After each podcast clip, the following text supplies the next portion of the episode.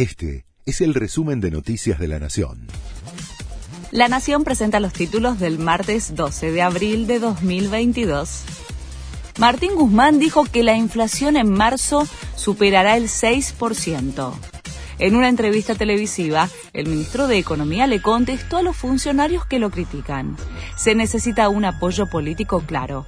Gestionaremos con los que están alineados con este programa económico, señaló Guzmán.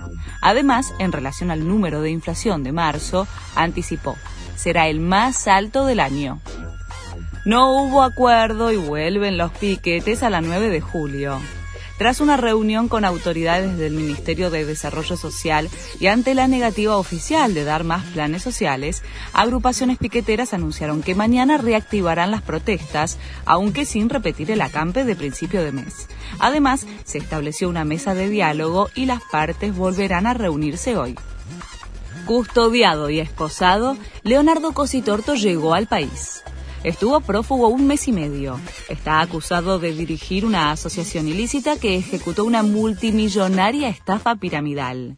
Será trasladado a Córdoba, donde lo indagará la fiscal federal que había pedido su captura internacional.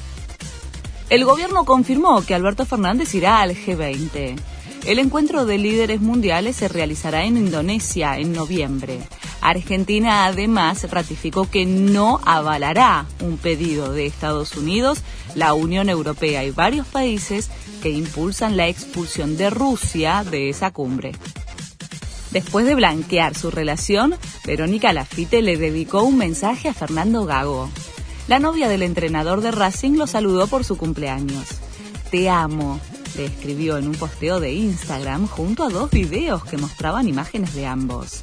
La relación comenzó en medio de un escándalo, cuando él todavía estaba en pareja con Gisela Dulco y ella con Martín Sierra. Este fue el resumen de Noticias de la Nación.